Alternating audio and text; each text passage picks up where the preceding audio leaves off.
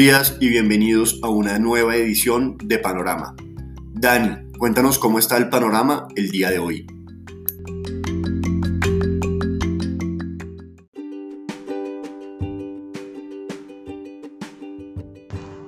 Muy buenos días Nico y a todos los oyentes de este podcast. Comenzamos la semana con un panorama despejado igual que como cerró la semana pasada para los Estados Unidos, precisamente el día jueves. La noticia del día, nuevo récord histórico del Standard Poor's 500, por primera vez en la historia supera los 4.000 puntos. Esto ocurrió el jueves pasado y hoy, con apertura de valorización adicional del 0.7%, dejaremos esa marca muy atrás ya.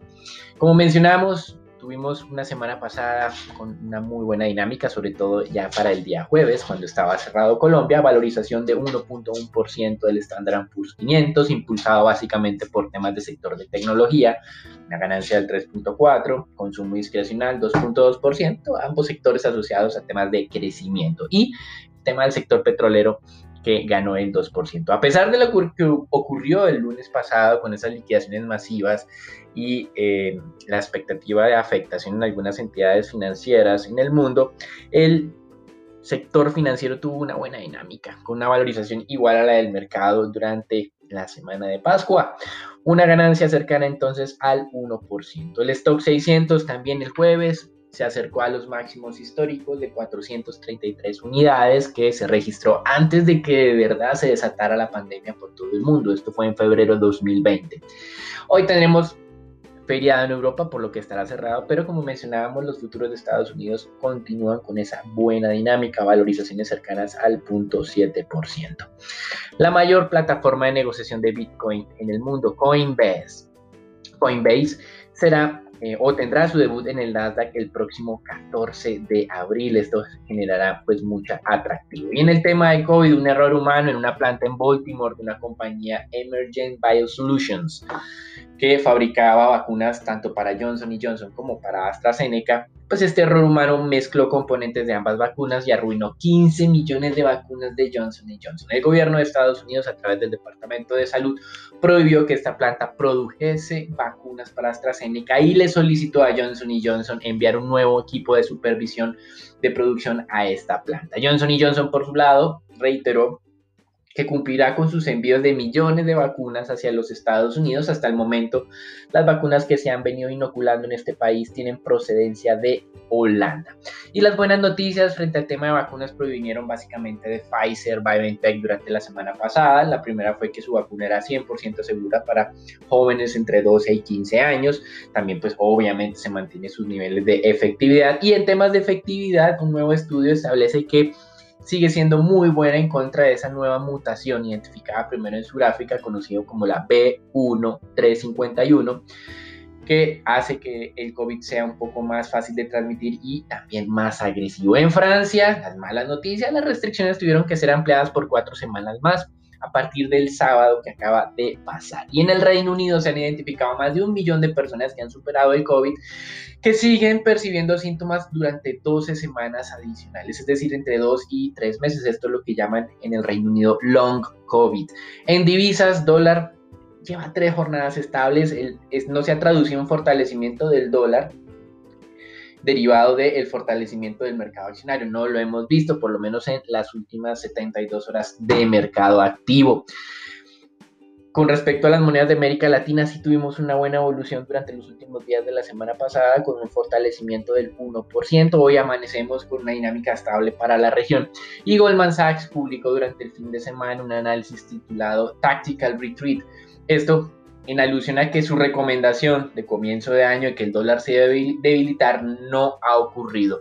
A pesar de esto, Morgan Stanley, otra compañía, considera que el fortalecimiento del dólar será un tema transitorio y que nuevamente retomará esa tendencia cíclica o ese ciclo de debilitamiento que presentó durante el año 2020. Y en materias primas, aunque la OPEP sorprendió con un incremento de producción el pasado jueves. Recuerden que todos los medios decían que iban a mantener su producción inalterada. A pesar de eso, el petróleo ha logrado mantener ese nivel de soporte de los 62, 61 con 20 dólares el barril. Hoy comienza con descensos, pero lo importante es que de alguna manera los descensos han sido moderados frente a las volatilidades que hemos tenido durante las últimas dos semanas. Una pérdida cercana al 1.8%. El mercado esperaba que no incrementaran la producción teniendo en cuenta que Europa, como mencionamos hace un momento, estaba ampliando esas restricciones de movilidad para contener lo que sería la tercera oleada de contagios. Pero pues la OPEP decidió incrementar a partir del mes de mayo en 350 mil barriles, en junio otros 350 mil y en julio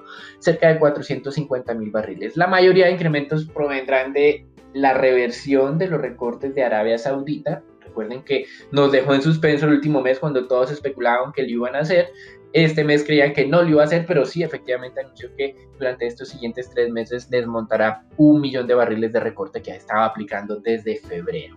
El mercado, como mencionábamos, ha reaccionado tranquilamente. Arabia Saudita también parece que está recibiendo presiones de los Estados Unidos, decidió reducir los precios de eh, los envíos que están realizando a este país. A Europa los mantuvo y hacia Asia los decidió incrementar entre 20 y 50 dólares, entre 20 y 50 centavos de dólar el barril mostrando de alguna manera su expectativa o su confianza sobre esta recuperación económica en Asia. Y con respecto a las exportaciones de Irán, la compañía SGE calcula que alcanzarán los 2 millones de barriles día en los próximos meses y esto porque la compañía establece que Estados Unidos no ha estado muy activo para frenar los envíos de este país durante el primer trimestre de este año. Calculan que han alcanzado entre los 1.3 y 1.5 millones de barriles hasta el momento. Irán también afirmaba que si Estados Unidos no desmontaba las sanciones que ha establecido o que estableció más bien la administración Trump, no entrará a ningún tipo de negociación. Y el atasco en el canal del Suez ya fue liberado. Las últimas 85 embarcaciones que estaban a la espera para movilizarse a través del canal ya lo hicieron durante el fin de semana. Ahora el problema logístico es para los puertos de llegada de todas estas embarcaciones. En Estados Unidos, algunos puertos que son los más congestionados reportan hasta 8 días de fila para poder descargar lo que traen. Y para finalizar, los inventarios de petróleo y de gasolina en los Estados Unidos descendieron de manera simultánea por primera vez desde que tuvimos ese vortex polar que afectó la producción durante mediados de febrero. La actividad perforadora continúa su lenta recuperación. El jueves pasado nos informaron que las plataformas de perforación activas en Estados Unidos alcanzaron las 37, 337 unidades.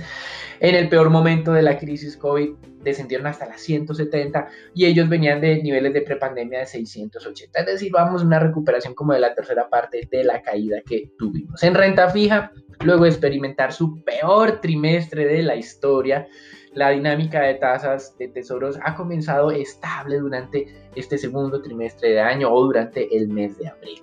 Hemos tenido una... Em, que hemos visto pues una oscilación alrededor del 1,72% de los tesoros a 10 años. La semana pasada efectivamente Biden reveló los detalles de su plan de infraestructura. No fue reducido como eh, se pensaba inicialmente de 3.25 a 2.25 billones, trillones de dólares, sino fue abierto en dos planes, uno de 2.25 y otro de 1 trillón. El de los 2.25 es lo que creen los demócratas serán más fácilmente apoyados por algunos republicanos enfocados en temas de infraestructura. Los puntos básicos serían la renovación o modernización de 20.000 millas en carreteras, la creación de 15.000 estaciones de carga para vehículos eléctricos de aquí hasta el año 2030, sustituir toda la red de tuberías, o más bien renovar toda la red de tuberías de eh, agua potable del país, construir más de 20 gigavatios de líneas de transmisión de alto poder y limpiar y cerrar explotaciones mineras y pozos de petróleo y gas abandonados. Esto lo que creen los demócratas será más fácilmente apoyado por algunos republicanos. Sin embargo, los republicanos ya dijeron que si esto va a ser financiado con incrementos de impuestos, no van a apoyar la iniciativa. Y el segundo paquete de medidas, que es por cerca de un trillón de dólares, incluso puede ser más, hace parte de un plan que se llama The American Family Plan, donde esperan realizar inversiones en temas de educación y de cuidado de la infancia. Biden, entonces, como mencionábamos, intentará de alguna manera hacer lobby con algunos republicanos para lograr el apoyo, pero ya la línea dura del partido a través de su líder del Senado, Mitch McConnell, dice que no hay forma o no hay posibilidad de que esos planes sean apoyados si están financiados con impuestos. Ahora, lo otro que hay que tener en cuenta es que este plan no va a ser eh, implementado en el corto plazo, pues hay varias iniciativas que ni siquiera tienen estudios de diseño, así que se espera que esos planes de inversión duren al menos unos ocho años, así que nuestro impacto sobre temas económicos puede ser no tan importante como lo tuvimos ya con el plan fiscal por cerca de 2 trillones de dólares que se aprobó en, recientemente. Con respecto al tema tributario tampoco se cree que vaya a tener un impacto tan directo. Creen que los ajustes tributarios van a tardarse o van a ser graduales eh, para un total de 15 años de implementación. En las noticias económicas, Estados Unidos sigue sorprendiendo. El ISM manufacturero se aceleró en el mes de marzo un máximo histórico de 64.7 unidades. Cualquier lectura por encima de 55 ya era muy buena. Estamos hablando de casi 65. También el viernes pasado nos sorprendió la cifra de generación de empleos en los Estados Unidos, casi un millón de empleos, más exactamente 916 mil. El mercado esperaba algo cercano a los 650, 625, 680 mil, es decir, esa recuperación viene muy fuerte en los Estados Unidos.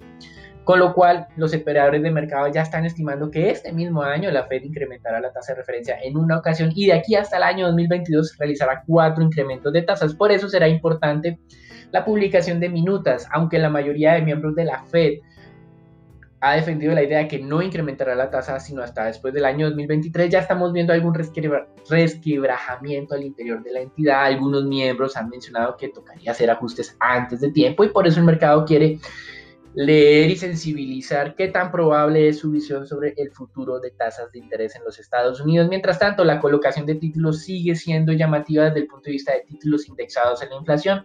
La relación bit-to-cover de los TIPS a 8 semanas alcanzó los 3.6 veces. Y pasando a Europa, las ventas minoristas, pues el tema no viene también en el lado alemán. La contracción fue del 9% en febrero, muy similar a la que tenía en enero en términos anualizados. El mercado esperaba una mejora a niveles de contracción del 5.7, 6%, no del 9%. Pero lo que sí se confirmó fue para el mes de marzo los indicadores de PMI de la zona euro muy altos niveles, los máximos históricos, el caso alemán 66.6 unidades, la zona euro debido a ese impulso alemán también por encima de las 60 unidades. Desde el punto de vista de calificaciones, Moody's y Fitch realizaron una medición o un ajuste similar al de Standard Poor's con respecto a Credit Suisse. Lo que pasa es que Moody's y Fitch incluyeron a Nomura. Recuerden que estas dos entidades eran como las principales compañías financieras que le permitían el apalancamiento a ese family office o a ese fondo especulativo en acciones conocido como arquegos o archegos. Con respecto a esto, las calificadoras establecieron que la debilidad en los sistemas de control de riesgo producirán niveles de pérdidas muy grandes, ya hemos hablado que son billones de dólares para ambas compañías y por lo tanto redujo la perspectiva de la calificación para ambos emisores. Credit Suisse anunció durante el fin de semana que estaba reemplazando a su directora de riesgos. Ha tenido un descalabro durante los tres descalabros durante los últimos 12 meses. El primero fue Locking Coffee, luego tuvimos a Greensill y ahora el tema de Arcade. La compañía también está revisando las decisiones del director de la unidad de banca de inversión, Byron Shin, y también del director de la unidad de negociación de activos, por lo cual pues podremos tener nuevos anuncios por parte de Credit Suisse. Y pasando a América Latina, los indicadores de actividad económica de Chile de mes de febrero continuaron contrayéndose un poco más fuerte de las expectativas, 2.2%. La producción industrial se contrajo también en 3.4%. Las ventas minoristas crecieron 4%, pero todos estos indicadores estuvieron por debajo de lo esperado, lo cual motivó al director del Banco Central de Chile a reiterar que durante este año no va a haber incremento de tasa de referencia. Recuerden que Chile tiene una tasa de referencia del 0.25%, tal vez uno de los únicos mercados emergentes que ha establecido una tasa de referencia tan agresiva en términos de estímulo monetario. ¿Por qué hace esta afirmación o reitera el mensaje porque algunas compañías a partir del comunicado de la última reunión interpretaron que el Banco Central podría incrementar la tasa de interés este año. Dentro de esas compañías tenemos a Barclays, Goldman Sachs, Capital Economics y Credit Corp. Pasando al tema de Brasil, el presidente Bolsonaro tuvo que cambiar a toda la cúpula militar, pues estaban insatisfechos con respecto a su manejo del COVID, ya no solamente la población y la oposición, sino también miembros de las fuerzas militares tuvo que cambiar también cerca de seis miembros de su gabinete, así que de alguna manera está eh, su falta o su mal manejo del COVID le está abriendo la puerta para que Lula sea reelecto siempre y cuando se mantenga la decisión del juez de la Corte Suprema recientemente em, publicada en la que le levantaba las restricciones políticas que se le habían establecido al expresidente Lula. Con respecto a Brasil, simplemente decir que de las muertes mundiales por COVID, la tercera parte o más de la tercera parte se están registrando en este país. Y la producción industrial no creció en febrero en Brasil, solamente fue 0.4%, el mercado esperaba un crecimiento cercano al 2%. Y en marzo el PMI descendió, esto no lo publicaron la semana pasada, de niveles de casi 58 unidades a algo por debajo de las 53 unidades. Para finalizar, en Perú, la inflación se aceleró más de lo esperado en marzo, pasando del 2.4 al 2.6%, y vamos a tener publicaciones de inflación en Colombia también, donde se espera un movimiento contrario. En marzo del año pasado fue muy alta y este año se espera que no sea tan alta, por lo cual la inflación descenderá a un nuevo mínimo histórico, probablemente por debajo del 1.5%. Pero pasando al tema, o volviendo más bien al tema de eh, Perú, con un nivel alto de inflación, se espera que el Banco Central esta semana se reúna y por decimosegunda ocasión consecutiva mantenga la tasa de referencia en el mínimo histórico. Eso es todo por el día de hoy. Recuerden el mercado que comienza muy bien la semana. Si bien es cierto, hay corrección en temas petroleros, las acciones en Estados Unidos están en máximo histórico. Los dejamos con Daniela, Raúl, Nicolás y Marcela para que nos cuenten qué está pasando en Colombia. Gracias Dani para las noticias de Colombia. La semana pasada conocimos la tasa del desempleo para febrero. Esta se ubicó en 15,9%, inferior al 17,3% que se registró en el mes de enero, pero superior al 12,2% en febrero 2020. La brecha de género en el mercado laboral sigue siendo bastante desigual en hombres la tasa fue de 11,7%, mientras que en mujeres fue 21,7%. Las ciudades que registraron las mayores tasas de desempleo fueron Cúcuta con un 22,3%, seguida de Quito e Ibagué, mientras que las que presentaron menores tasas fueron Barranquilla con un 12%, seguido de Cartagena y Bucaramanga. Las actividades artísticas de entretenimiento, recreación y otras actividades de servicios fue la rama con mayor reducción una reducción de menos 277 mil personas de la población ocupada en febrero de 2021, aportando 1,3 puntos porcentuales negativos. Por el contrario, comercio y reparación de vehículos agregó 36 mil personas ocupadas y contribuyó con 0,2 puntos porcentuales a la variación nacional. Esta semana el país está a la expectativa de que el Gobierno Nacional radique ante el Congreso el articulado de la tercera reforma tributaria de la que hasta el momento solo se han infiltrado los lineamientos generales. De lo poco que ha trascendido, hay preocupación sobre la propuesta de ampliar el impuesto al carbono para incluir el carbón, Cabe recordar que este impuesto existe hace cinco años y contempla una tarifa de 17.600 por tonelada de CO2 para todos los combustibles fósiles, salvo el carbón que no fue incluido en la norma en su momento. La idea del Ministerio de Hacienda entonces es incluir al carbón dentro del gravamen más como una medida para impulsar cambios de comportamiento, para impulsar el cumplimiento de las metas ambientales que se han trazado en el país, que como una de corte fiscal. De acuerdo con los gremios del sector, esto generaría un sobrecosto de 33% por tonelada y aumentaría el precio de la energía en 18 pesos por kilovatio hora. Además, advierten los expertos, el alza en los precios de energía no solo tendría un impacto negativo para los usuarios, sino también desde el punto de vista fiscal, si se tiene en cuenta que el Estado subsidia el mínimo de subsistencia de energía de los estratos 1, 2 y 3. Esto, en otras palabras, quiere decir que el costo de la energía subiría para todos, tanto para usuarios como para la nación, que deben entrar a subsidiar una energía más costosa. Adicionalmente, advierten los gremios, es necesario considerar también el impacto de este tributo en los costos de producción de cemento, ladrillo, acero y cerámica, entre otros. Esto también podría aumentar los costos en construcción de proyectos de vivienda. Y finalmente, vio el aumento de los casos de coronavirus en el mundo y especialmente en el país, el pico que nuevamente se está viendo en Colombia, el presidente Duque, en compañía del Ministerio de Salud, anunció un paquete de recomendaciones que harán ser implementadas a partir de hoy, 5 de abril, hasta el lunes 19 de abril. Por consiguiente, anunció que los municipios que estarán bajo observación por el aumento en la curva en casos de contagio y muerte son Bogotá, Manizales, Armenia, Tunja, Barranquilla, Montería, Leticia y Pereira. Además, llamó la atención el aumento en ocupación UCI de ciudades como Medellín, Cali, Santa Marta y Barranquilla. Entre las medidas que entrarán a regir está la medida del pico y cédula y establece restricciones nocturnas a la movilidad para las ciudades con menor ocupación UCI, que todavía están entre el 50 y el 69%. El toque de queda iniciará desde las 12 eh, de la mañana y las 5 de la mañana. Para las ciudades con ocupación UCI entre 70 y 79%, el toque de queda iniciará a las 10 de la noche, irá también hasta las 5 de la mañana y para las que tengan mayor ocupación el toque de queda puede empezar desde las 8 de la noche, incluso algunas ciudades que están por el 85% de la ocupación UCI, eh, se sugiere que la restricción nocturna inicie a las 6 de la tarde. Y bueno, esto será todo por las noticias de Colombia. Raúl, cuéntanos qué pasó en la jornada anterior en el mercado accionario local.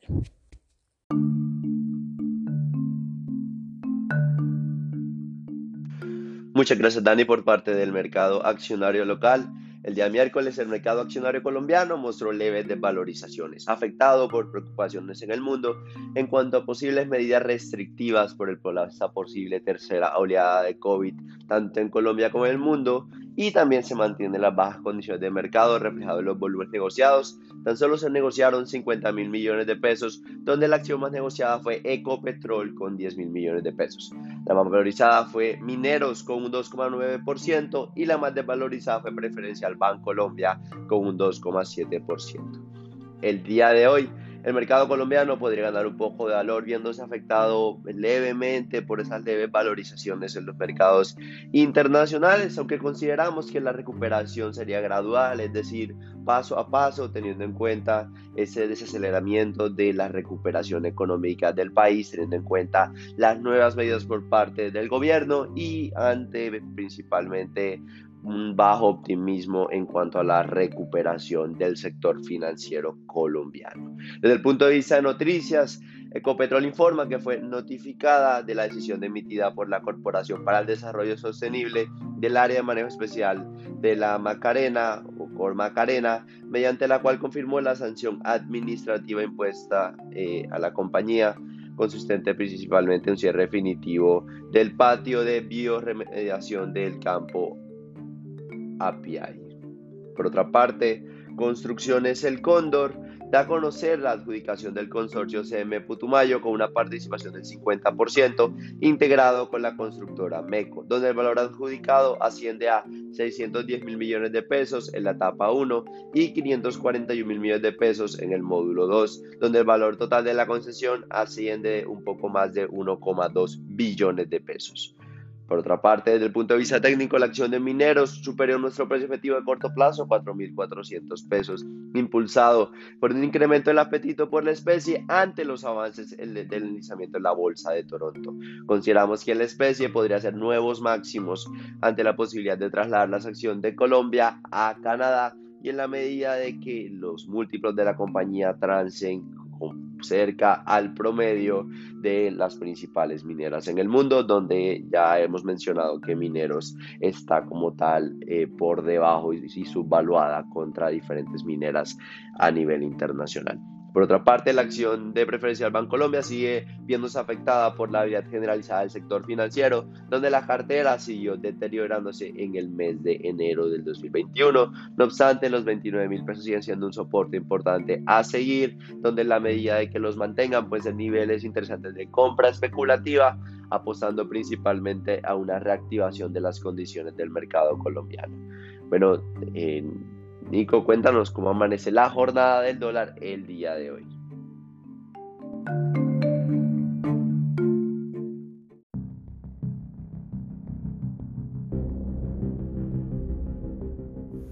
Buenos días Raúl, muchas gracias. Soy Nicolás de Francisco y vamos a hablar del dólar.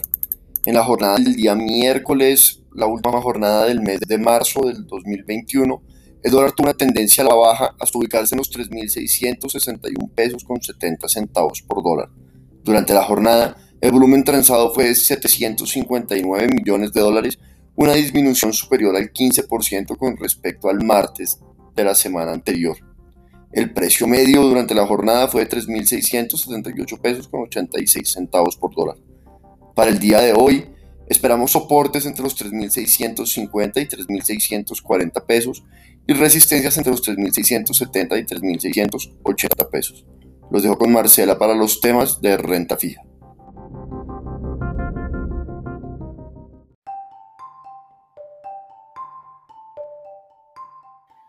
Buenos días Nicolás y buenos días para todos. Durante la jornada del miércoles la curva tasa fija y VR se valorizaron 10,39 y 0,81 puntos básicos, respectivamente, siguiendo el optimismo de los mercados internacionales y la demanda de algunos agentes locales. En el mercado se negociaron 1,69 billones de pesos distribuidos en 0,99 billones para el CEN y 0,69 billones en Master Traders. Con respecto a la deuda privada, se negociaron 308.764 millones de pesos, en donde la totalidad de las operaciones correspondieron a títulos con vencimiento 2021. Durante la jornada de hoy, el DANE publicará los resultados del índice de precios a consumidor correspondientes a marzo. El mercado espera una inflación mensual de 0,42. De materializarse este escenario, la inflación anual descendería de 1,56 a 1,42 para marzo. Esto debido a que Colombia presenta una recuperación moderada en el consumo interno que está aún afectado por el alto desempleo y la economía débil que presenta el país actualmente. Adicionalmente, el gobierno está evaluando la iluminación de un impuesto de retención en la fuente del 5% que pagan los inversionistas extranjeros en el mercado local de bonos como parte de una amplia reforma que se enviaría al Congreso durante esta semana. Asimismo, el Ministerio de Hacienda está considerando otras medidas para reducir el déficit fiscal, como un impuesto a la riqueza del 2%, así como cambios en la ley de sostenibilidad que limita el endeudamiento del gobierno. Es probable que las propuestas que ha propuesto, valga la redundancia, el Ministerio de Hacienda se incluyan en el proyecto de reforma tributaria que se envía hoy al Congreso. El mercado internacional amanece hoy con las bolsas de Asia al alza, Europa cerradas y los bonos del Tesoro a 10 años amanecen en niveles de 1,73, por lo que en el mercado de renta fija local se podría esperar que presente algún tipo de corrección durante la jornada. Este fue el panorama para el día de hoy, esperamos que tengan un buen día.